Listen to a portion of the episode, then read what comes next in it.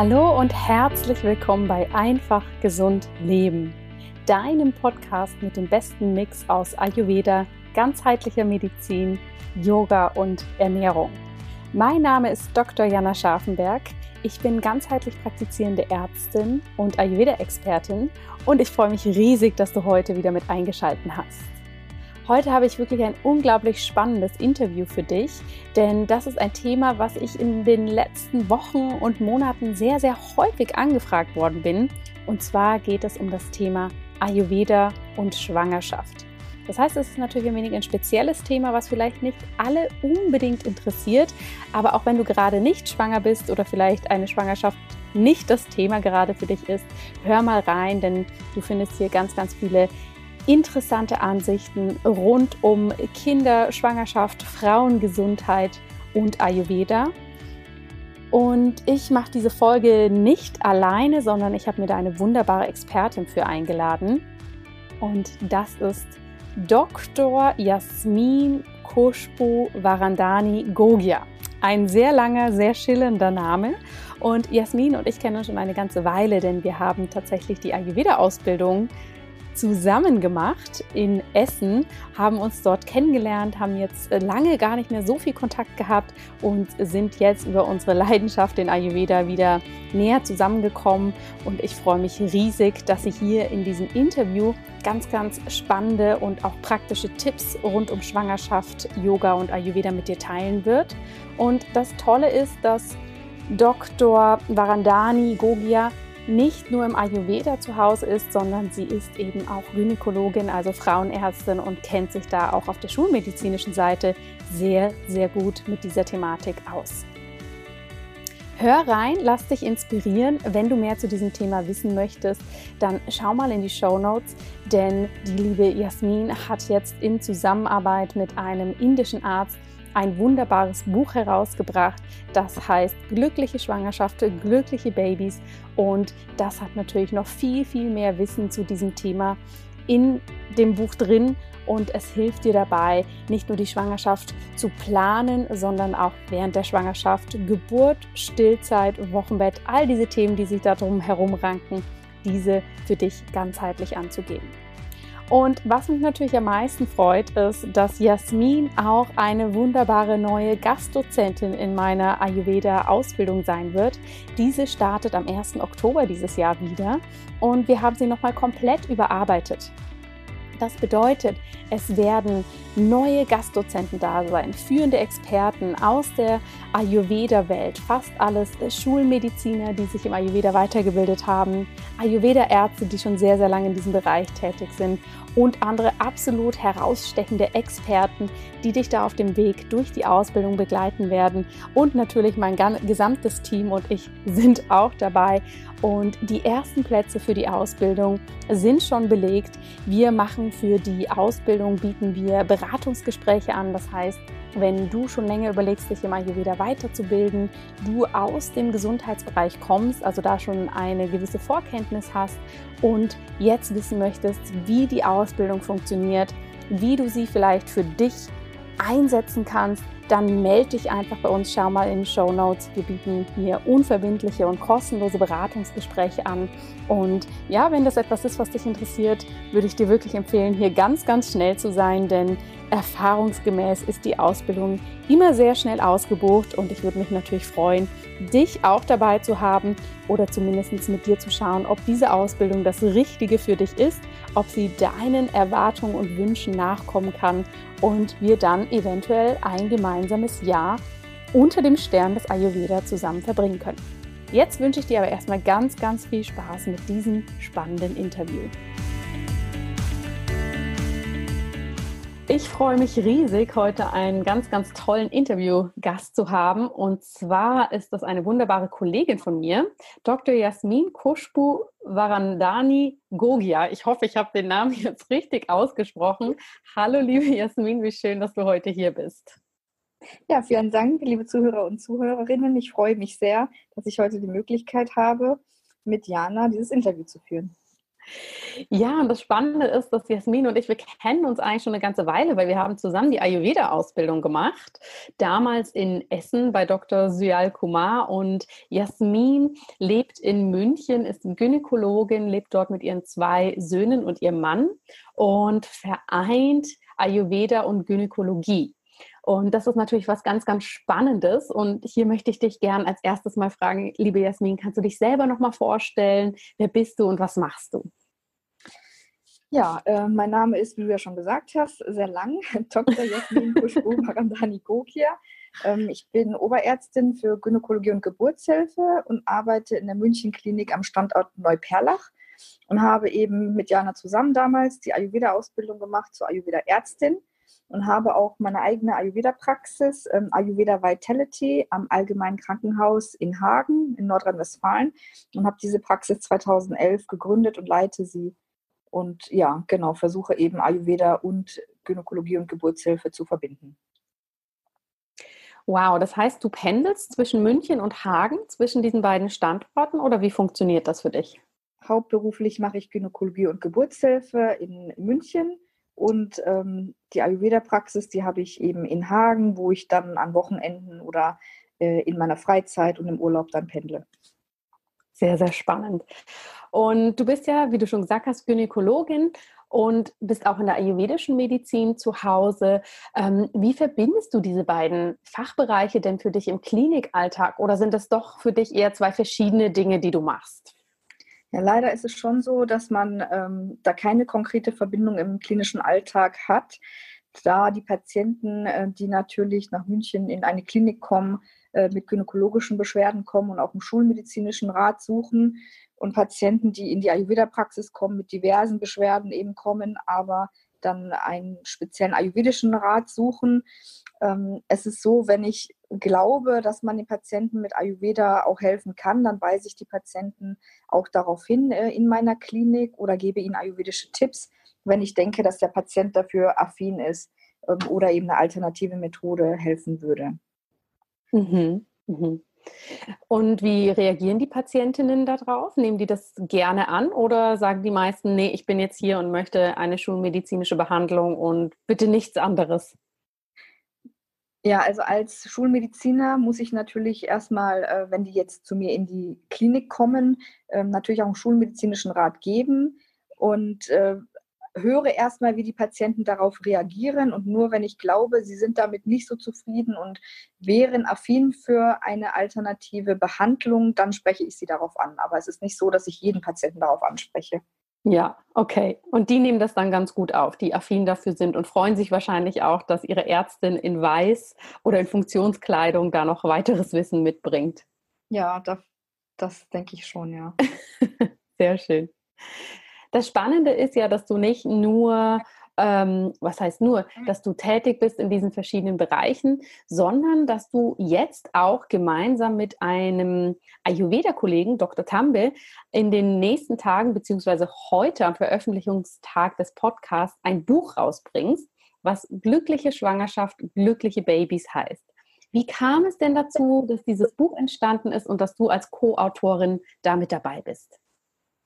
Ja, ich freue mich sehr, dass heute das Buch ähm, erscheint, Glückliche Schwangerschaft, glückliche Babys.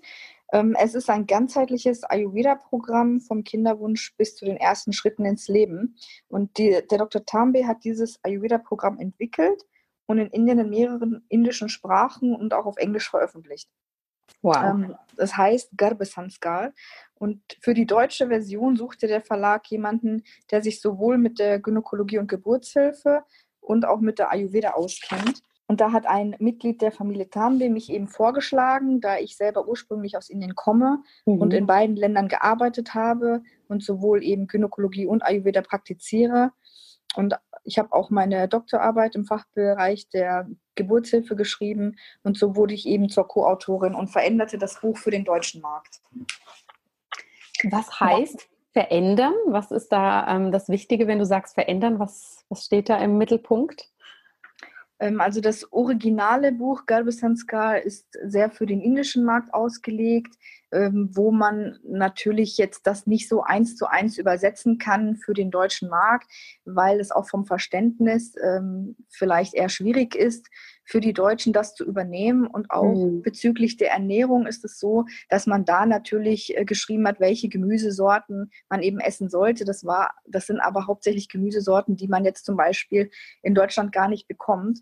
Und wenn der deutsche Leser äh, das jetzt einfach liest, das ähm, übersetzte Buch, dann würde er sagen, die gibt es hier ja gar nicht. Was soll ich damit anfangen? Darf ich jetzt meine Paprika essen oder darf ich Zucchini essen, Auberginen ähm, mhm. oder eben Pilze? Und das war jetzt in diesem Buch nicht so konkret ähm, eben für den deutschen Markt ausgelegt, sodass wir das eben ähm, jetzt verändert haben, zum einen und auch zum anderen, das so übereinstimmt haben, dass es auch aus schulmedizinischer Sicht passt. Nicht, dass eben die Schwangere zu ihrem Gynäkologen geht und sagt, ich habe aber gelesen, das ist so und so und so. Und der deutsche Gynäkologe eben sagt, nee, das stimmt ja mit der Schulmedizin überhaupt nicht überein, das kann ich so nicht, ähm, das können wir so nicht übernehmen. Ja, das ist ein ganz spannender Punkt und da würde ich gern kurz dran anknüpfen, bevor wir so auf konkrete Tipps eingehen, wie wir den Ayurveda für Schwangerschaft und Kinderwunsch und so weiter nutzen können, ist tatsächlich dieses Thema, was ich auch häufig erlebe, gerade wenn es um Schwangerschaft geht, dass wir im Ayurveda ganz viele traditionelle Empfehlungen haben, die wir hier in Deutschland so nicht umsetzen würden oder wo vielleicht auch moderne Hebammen und Gynäkologen sagen würden, oh, das geht überhaupt nicht. Ja, das, das ist nicht mehr State of the Art oder sogar ähm, im Gegenteil nicht förderlich. Was würdest du sagen, sind da so die größten Knackpunkte, die in Indien praktiziert werden und da vielleicht auch ganz gut hinpassen, die wir aber aus dem Ayurveda hier einfach nicht so übernehmen sollten?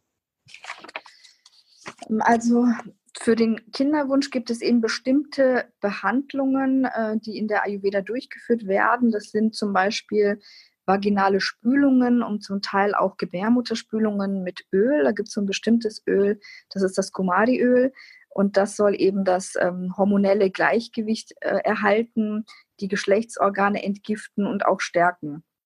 Mhm. Das ist natürlich etwas kritisch zu werten äh, im Bereich der Gynäkologie, weil wir einfach keine Erfahrungswerte haben, was eben dieses Öl mit der Scheide macht, mit der Gebärmutter. Ähm, der pH wird sich sicherlich verändern, was sich natürlich ungünstig auf Infektionen auswirken kann oder vielleicht sogar Verklebungen, Adhäsionen in der Gebärmutter. Ähm, aber die Ayurveda schreibt eben, dass äh, dadurch die Einnistung eines befruchteten Eis sogar, sogar gefördert wird. Mhm. Aber das können wir in der Schulmedizin jetzt gar nicht auswerten, weil wir einfach gar keine Erfahrungen damit haben. Und deswegen würde ich das im Moment noch sehr kritisch werten. Mhm. Das ist das eine. Und zum anderen ähm, gibt es, also wenn das Kind schon geboren ist, viele Rituale oder so Kultivierungen. Wir nennen die Sanskara äh, in der Ayurveda. Und da wird hauptsächlich auch Honig verwendet. Und die Kinderärzte in Deutschland warnen natürlich vor Botulismus durch bakterielle Verunreinigungen im Honig. Aber das sind natürlich ganz winzige Mengen an Honig und Botulismus ist auch sehr rar, sodass ich das eher als unbedenklich sehe. Aber das mhm. muss natürlich jeder für sich entscheiden. Aber die Hebammen und auch die Ärzte warnen natürlich, Honig im ersten Lebensjahr nicht zu geben.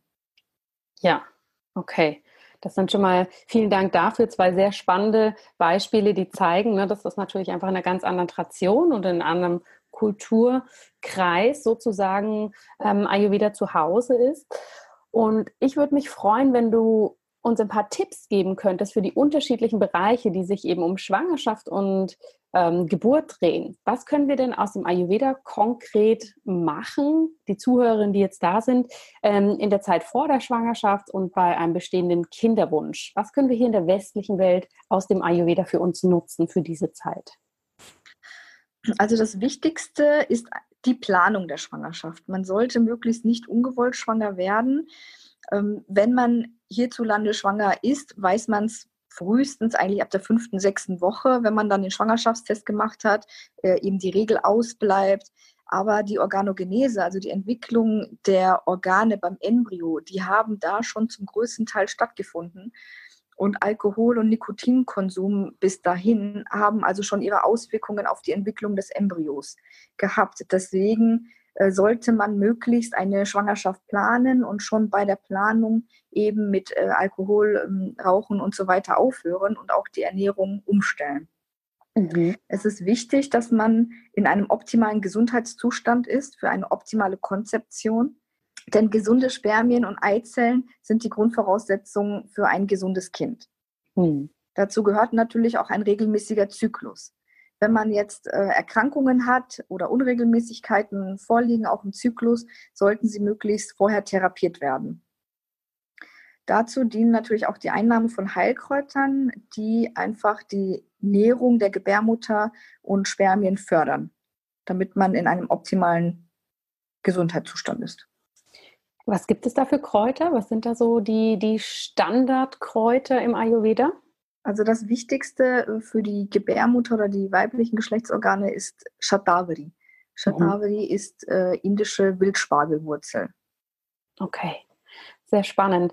Und was ich so gut finde beim Ayurveda, dass sich auch sehr auf den Mann fokussiert wird. Du hast es ja gerade mit den Spermien schon angesprochen, dass natürlich auch die Qualität der Spermien sehr, sehr wichtig ist. Ähm, Gibt es denn hier etwas, wenn ein Paar sagt, es hat jetzt einen Kinderwunsch, wie sie sich neben dem, dass sie sozusagen schauen, dass sie in ihre optimale Gesundheit kommen, gibt es da denn noch etwas, was sie machen können? Also empfiehlt der Ayurveda, dass man vorher eine Panchakarma-Kur macht, um sich wirklich nochmal ähm, komplett zu reinigen? Oder gibt es andere Empfehlungen, die man da noch für sich umsetzen könnte? Also Panchakarma-Kuren werden schon empfohlen, wenn man jetzt äh, bestimmte Risiken hat, zum Beispiel wenn das Alter der Frau oder des Mannes eben über 35 ist. Da wird generell eine Panchakarma-Behandlung empfohlen.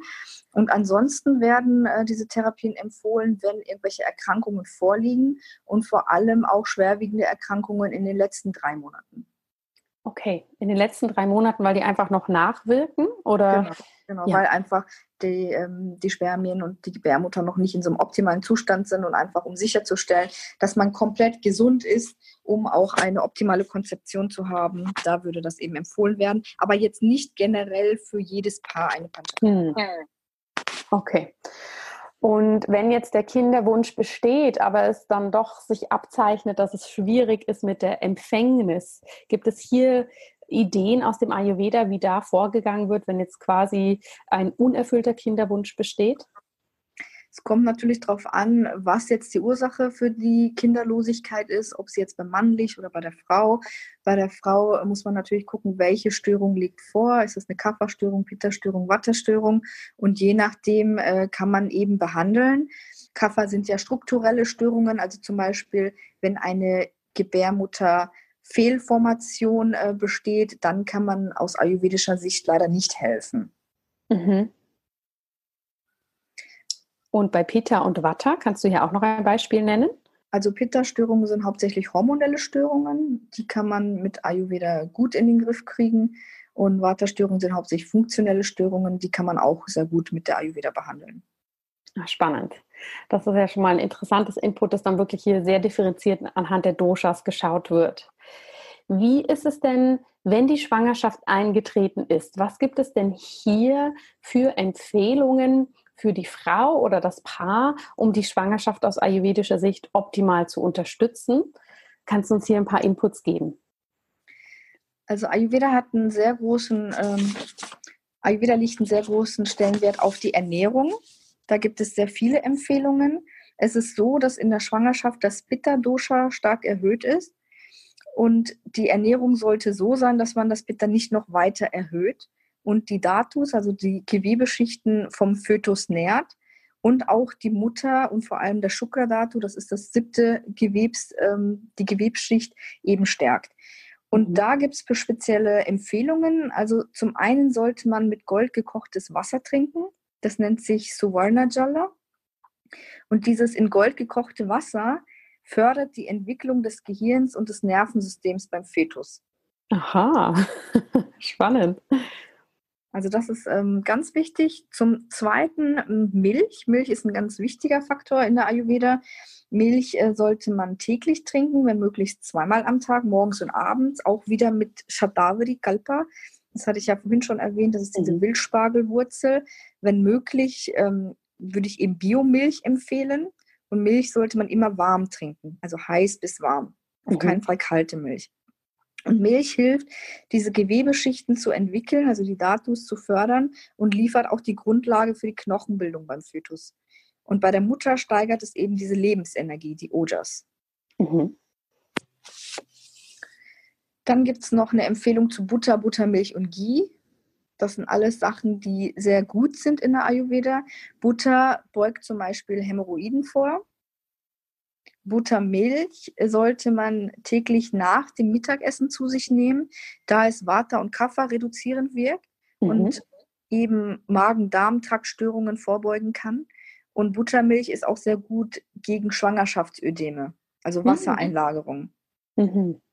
Ja. Ghee, davon kann man eigentlich nie genug kriegen. Ähm, man empfiehlt in der Ayurveda äh, bis zu vier Teelöffel morgens, also mittags und abends zu den Mahlzeiten.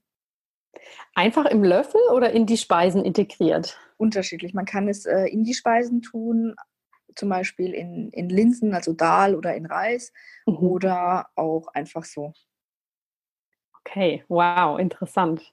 Hast du noch mehr Empfehlungen für uns?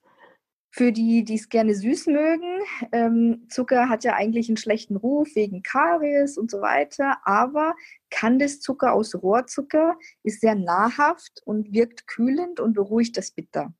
Deswegen mhm. ist das auch empfohlen. Und alternativ auch Honig, weil Honig auch die Intelligenz des Babys fördert. Und was natürlich immer äh, auf dem täglichen Plan stehen sollte, sind Linsen, also Hülsenfrüchte, da wird Turdal und Mungdal empfohlen. Eine Tasse gekocht und eine Tasse gewürzt. Und natürlich auch viel, viel Gemüse. Hauptsächlich leicht verdauliche Gemüsesorten, wie zum Beispiel Brokkoli, Kartoffeln, Möhren. Jetzt ist ja gerade Spargelzeit, das ist immer gut. Spinat, Zucchini. Was man vermeiden sollte, sind eben Gemüsesorten, die das Bitter erhöhen oder die schwer verdaulich sind. Zum Beispiel Pilze, Mais, Paprika, Auberginen und Süßkartoffeln. Okay, sehr interessant. Vielen, vielen Dank.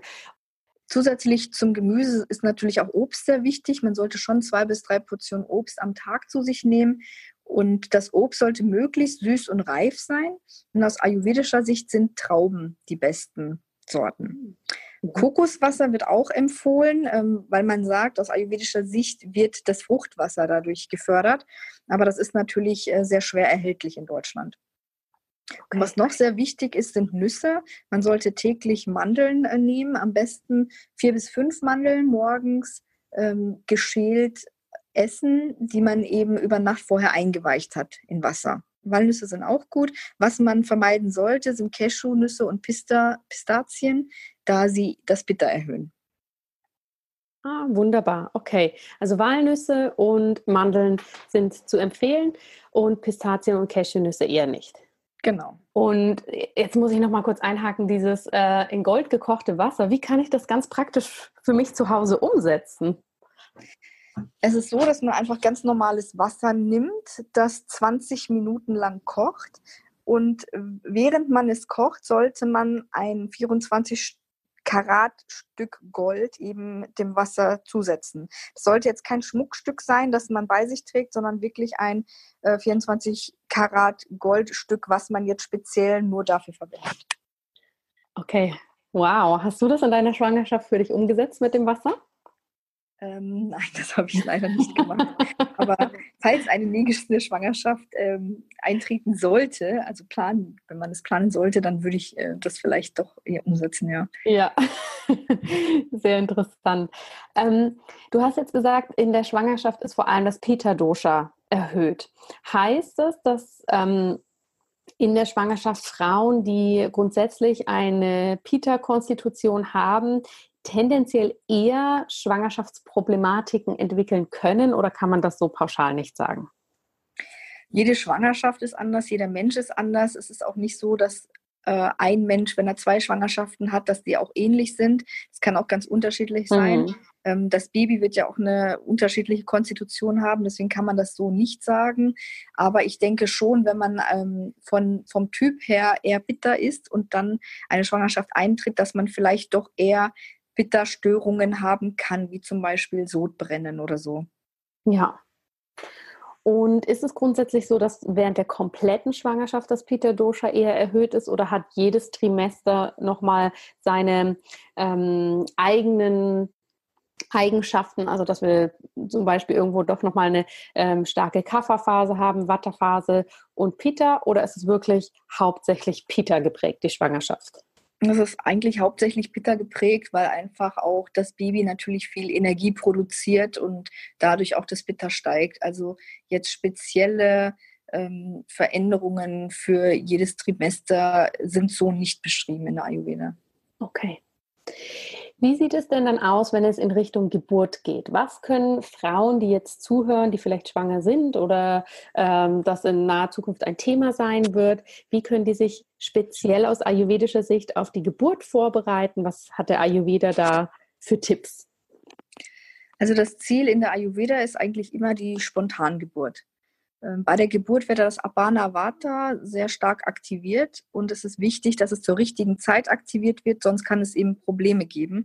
Und deswegen wird jetzt auch ein Wunschkaiserschnitt, äh, wie wir ihn nennen, nicht empfohlen. Also ein Kaiserschnitt ist natürlich eine Lösung, wenn eine Spontangeburt nicht möglich ist, aber mhm. es sollte jetzt nicht ähm, ja, das Ziel sein, das Kind per Kaiserschnitt zu entbinden. Ja. Und um sich auf so eine Geburt vorzubereiten, sollte man in der Schwangerschaft auch ähm, Yoga-Übungen durchführen. Es gibt bestimmte geburtsvorbereitende Yoga-Übungen, die eben auch den Beckenboden darauf vorbereiten und die auch schmerzerleichternd wirken sollen. Und was wir auch empfehlen, ähm, ist eine Heilmusik zur pränatalen Förderung. Das hat jetzt mit der Geburt an sich nichts zu tun, aber in unserem Buch ähm, gibt es auch einen kostenlosen Download für das Album. Das heißt mhm. Garbasanskar, Blessings to the New Arrival. Und diese Musikstücke in diesem Album schützen das Baby, fördern die Entwicklung des Babys und verhelfen zu einem langen und glücklichen Leben. Oh, schön. Neben diesen Vorbereitungen für die Geburt, was würdest du empfehlen, liebe Jasmin, was man denn während des Geburtsvorganges machen kann oder eine Unterstützung haben kann, um da ja möglichst gut durch die Geburt zu kommen? Hier gibt es natürlich auch wieder Empfehlungen, äh, was man essen und trinken sollte unter der Geburt aus ayurvedischer Sicht. Wichtig ist, dass man ähm, zu Kräften kommt, aber jetzt auch nichts zu sich nimmt, was sehr schwer im Magen liegt. Ähm, hier sind hauptsächlich Fruchtsäfte empfohlen und Wasser mit Salz und Zucker und hauptsächlich flüssige Speisen, wie zum Beispiel Suppen und Pürees. Außerdem wird auch in der Ayurveda beschrieben, dass man nicht alleine sein sollte bei der Geburt, also dass man eine Begleitung hat, ähm, die einen auch positiv bestärkt und auch bestimmte unterstützende Mantras zu gegebener Zeit rezitiert, die eben Kraft verleihen. Sehr spannend. Das heißt, ähm, etwas, was wir natürlich hier im Westen eigentlich auch kennen, dass wir eine positive Unterstützung haben, dass die Frau ermutigt wird bei der Geburt, dass sie alles zu sich nehmen kann, was ihr Energie bringt. Gibt es sonst noch irgendetwas Spezielles im Ayurveda während der Geburt, was wir hier im Westen vielleicht nicht so kennen, was dort praktiziert wird? Es gibt eben bestimmte Mantras, ähm, die eben rezitiert werden. Zum einen, wenn die Frau presst, dann, wenn das Kind geboren wird, dann wird eben auch ein Mantra in das rechte Ohr des Babys rezitiert. Und dann gibt es auch noch ein Mantra, wenn die Mutter zum ersten Mal ihr Kind anlegt. Und das ist vielleicht nochmal was, was es hier so nicht gibt.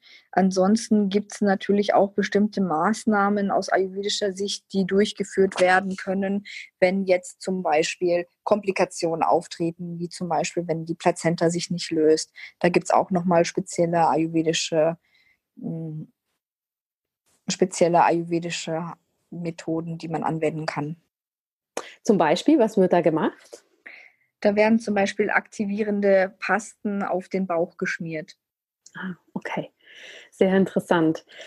Und du hast gerade schon gesagt, während der Geburt ist das Apana-Vata sehr hoch. Ähm, kannst du uns erklären, warum das so ist? Dass vielleicht die Hörer, die das jetzt noch nicht so gut kennen, mit dem Apana-Vata da ein besseres Verständnis für haben. Das Apana-Vata ist eine Unterform äh, des Vatas und dieses Apana-Vata wird aktiviert, wenn die Geburt beginnt. Und dadurch, dass eben sehr viel Vata verbraucht wird, ist es auch so, dass es häufig zu Vata-Störungen dann im Wochenbett kommt, weil das Vata einfach komplett ausgelaugt ist. Okay, was können diese Störungen sein, die sich da im Wochenbett entwickeln? Zum Beispiel depressive Verstimmungen, Haarverlust, Rückenschmerzen, also so eigentlich häufige Beschwerden, die man im Wochenbett hat. Das leitet wunderbar über zum Wochenbett. Was können wir denn im Wochenbett für uns tun, dass es eben nicht zu diesen Störungen kommt und dass wir wieder gut zu Kräften kommen? Vata ist ja ein ähm, Dosha, was sehr kalt und sehr rau ist und deswegen sollte man viele Sachen eben tun, damit dieses Vata wieder ins Gleichgewicht kommt. Zum einen eben Ölmassagen, die sollte man täglich durchführen in den ersten zehn Tagen. Am besten ist es natürlich, wenn man sich sehr viel Zeit dafür nimmt, also wenn man, sagen wir mal, eine halbe Stunde lang das Öl eben einreibt. Äh, das sollte man täglich machen in den ersten zehn Tagen und danach alle zwei bis drei Tage, bis die Menstruation wieder einsetzt. Man sollte auch sehr viel Ruhe haben, also man sollte als Mutter auch äh, die Möglichkeit haben, einen Rückzugsort zu haben, wo man Zeit für sich hat, Zeit fürs Baby, Zeit zum Stillen und auch hinlegen und ausruhen, ähm, einfach auch um das Vata nicht weiter zu stören. Dann werden in der Ayurveda auch für die ersten 42 Tage eine Kräuter-Rauchtherapie empfohlen. Das ist so eine Dub-Therapie, die das Vata auch reduziert. Und nach diesen 42 Tagen sollte man das reduzieren, aber immer noch weiter fortführen, bis die Menstruation einsetzt. Und es gibt auch bestimmte Heilmittel, wie zum Beispiel Dashemula, äh, was man auch für die ersten zehn Tage nehmen sollte, um das Vata zu reduzieren und postportale Störungen vorzubeugen. Sehr spannend. Das heißt, man macht da wirklich alles, um wieder in die Kraft zu kommen. Und gerade das mit den täglichen Ölmassagen finde ich sehr interessant, denn das können natürlich, auch wenn wir jetzt nicht ganz so im Ayurveda vielleicht zu Hause sind oder eine Zuhörerin oder Zuhörer das, ähm, das als ganz fremd wahrnimmt, das können wir natürlich gut integrieren.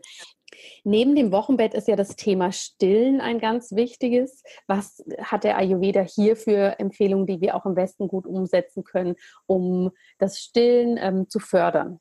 Zum einen sollte man natürlich auch wieder auf die Ernährung achten, weil alles, was man zu sich nimmt, das geht natürlich auch über die Muttermilch ähm, wieder zu dem Baby. Und deswegen sollte man wieder Gemüsesorten nehmen, die leicht verdaulich sind, also wieder Kartoffeln, Möhren, Zucchini, Kürbis. Ähm, und auch beim Obst sollte man zum Beispiel zum Apfel zugreifen, zu Granatäpfeln oder Trauben.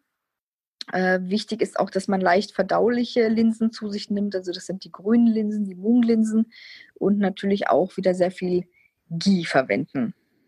Äh, was man vermeiden sollte, sind äh, Gemüsesorten, die sehr stark blähend wirken, weil sie natürlich auch Koliken beim Baby machen können, wie zum Beispiel alle Kohlsorten, Kichererbsen.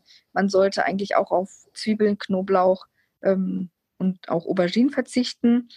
Und Fleisch wird eigentlich auch in der Stillzeit nicht empfohlen. Wenn man darauf aber nicht verzichten kann, sollte man zumindest in den ersten 14 Tagen kein Fleisch konsumieren. Dann nach dem Prinzip gleich, Gleiches vermehrt Gleiches äh, sollte man auch Milch äh, zu sich nehmen. Ähm, hier sollte man das Mil die Milch wieder mit ähm, dem Shatavari Kalpa zusetzen, einfach ähm, weil es auch milchbildend wirkt, also milchfördernd wirkt.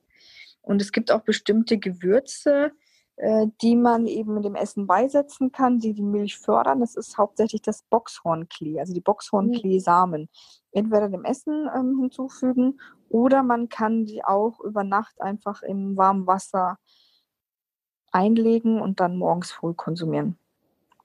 Okay. Kreuzkümmel reinigt den Uterus, deswegen wird es auch empfohlen. Und Kurkuma wirkt antiseptisch. Also zum Beispiel auch, wenn das Kind irgendwie Hustenschnupfen hat, dass man dann auch sich quasi so ernährt, dass das Baby auch die Kräuter oder Gewürze zu sich nimmt, die gut für das Baby wären in dem Moment. Was ich besonders spannend finde, ist tatsächlich der Aspekt mit dem Fleisch, weil das ist etwas, was ich nach meiner ähm, Geburt im Wochenbett häufig gesagt bekommen habe. Du musst jetzt unbedingt Fleisch essen, damit du wieder zu Kräften kommst. Und ich persönlich esse kein Fleisch und finde es jetzt sehr interessant, dass der Ayurveda das äh, gar nicht so unterstützt. Das wusste ich bisher gar nicht so. Fleisch ist natürlich sehr schwer verdaulich und deswegen sollte man das nicht nehmen. Man sollte auch alle Lebensmittel oder egal was man kocht, auf möglichst saatwische Weise vorbereiten. Und das Fleisch hat eben keine saatwische Qualität, deswegen sollte man das auf jeden Fall vermeiden. Und wenn man es gar nicht vermeiden kann, dann eben hauptsächlich Fisch und Geflügel und dann auch nicht in den ersten 14 Tagen. Ja, okay. Und zu Kräften kommt man auch mit äh, Gemüse und mit bestimmten Linsen und rote Beete, wenn man jetzt sagt, man hat viel Blut verloren Ähm, da muss man nicht immer gleich zum Fleisch greifen. Aber ja. Fleisch ist natürlich in der Ayurveda nicht verboten. Ja, auf jeden Fall. Vielen, vielen Dank erstmal für diese wunderbaren Inputs. Die sind wirklich sehr spannend und wie, wie, du schon gesagt hast, was ja natürlich auch Anspruch eures Buches ist, dass es umsetzbar ist für unser Leben hier. Ich habe da noch eine spezifische Frage zu und zwar, wir haben jetzt viel über Ghee gesprochen, über Milch, ähm, Buttermilch. Jetzt hört vielleicht die eine oder andere Person zu, die sich vegan, also rein pflanzlich ernährt. Gibt es denn hier im Ayurveda Tipps, wenn man sagt, man möchte keine tierischen Produkte zu sich nehmen, wie man das vielleicht ähm, ja, ergänzen könnte? Also in der Ayurveda wird ein sehr großer Wert eben auf Milchprodukte gelegt. Also Milch ist sehr, sehr wichtig in der Schwangerschaft, eigentlich auch schon für die Vorbereitung der Schwangerschaft und auch für die Stillzeit. Ähm, Ghee, Butter, Buttermilch, das sind eigentlich alles wichtige Bestandteile der Ayurveda, sodass ich jetzt hier speziell keine Empfehlung für Veganer geben kann, mhm. so leid es mir tut. Das ist ja auch völlig in Ordnung. Ich frage ich frage einfach nur, weil das vielleicht die eine oder andere Person interessiert. Und das ist ja natürlich auch absolut in Ordnung, wenn ein Heilsystem nicht, sagen wir mal, diese Bedürfnisse mit abdeckt. Es ist ja genauso, wenn wir hier einen kleinen Ausflug in die traditionell chinesische Medizin machen, dass auch hier Kraftbrühen empfohlen werden. Und die sind ja auch tierischen Ursprungs und können dann natürlich auch ähm, diesen Bedürfnissen nicht ganz gerecht werden. Du bist ja selbst gerade zum zweiten Mal Mutter geworden. Dazu nochmal herzlichen Glückwunsch. Ähm, wie hat denn dich der Ayurveda ganz persönlich dabei unterstützt und was war dir eine große Hilfe aus dem ayurvedischen Heilwissen für deine Schwangerschaft und Geburt? Also für mich war es eigentlich eine große Hilfe, dass ich zum Ende der Schwangerschaft und auch für die Geburt und das Wochenbett zu meinen Eltern gezogen bin, äh, weil ich da einfach dann nochmal Zeit für mich hatte, Zeit fürs Baby, äh, wo man einfach nochmal Zeit hat, sich auszuruhen und auch, wo man die Ernährung äh, richtig umsetzen kann.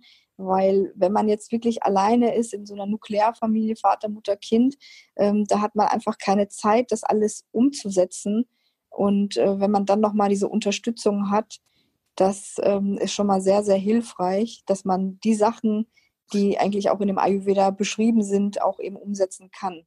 Ähm, ich finde das einen sehr, sehr wichtigen Input, weil ich glaube, das ist etwas, was bei uns in der modernen Welt häufig vergessen geht. Ja, dass äh, Frauen wirklich bis kurz vor der Geburt arbeiten, aus dem Bett, äh, Wochenbett raus gleich wieder anfangen. Und wie du sagst, wir hauptsächlich diese Nuklearfamilie sind und gar nicht so dieses äh, Unterstützungssystem drumherum haben. Und ich denke, das ist eigentlich ein ganz wichtiger Aspekt für unser Leben, aber auch aus, aus ayurvedischer Sicht, dass wir hier wirklich die Unterstützung haben, ob das jetzt die Großeltern sind, die, die weitere Familie oder vielleicht auch ein anderes ähm, Support-Netzwerk, ja, Freunde, Bekannte. Ich glaube, das ist ganz, ganz wichtig, neben all diesen Empfehlungen, die du schon genannt hast, wenn es um die Ernährung geht und so weiter, dass wir das nicht unterschätzen dürfen. Jetzt hast du ja dieses Buch geschrieben, gemeinsam, beziehungsweise äh, es für, für den deutschen Markt angepasst. Möchtest du uns noch ein bisschen erzählen, wie das für dich war, daran zu arbeiten und wirklich das in unsere westliche Welt zu bringen? Wie war das für dich? Für mich war es super spannend, dieses Buch mit Dr. Tambe zu entwickeln. Ähm, in, die Ayurveda wird ja in Indien sehr groß geschrieben und ich freue mich, dass endlich auch ein ayurvedisches Buch über die Schwangerschaft auf dem deutschen Markt erscheint, was wirklich ähm, ganzheitlich ist, wo man auch einen großen Wert darauf legt, dass man eine Schwangerschaft plant und wie man sich in der Schwangerschaft verhält, was man eben in der Ernährung umstellen kann, wie man sich am besten auf die Geburt vorbereitet, aber auch das Kind pränatal schon fördern kann. Und in Deutschland sagt man immer, Hauptsache das Kind ist gesund.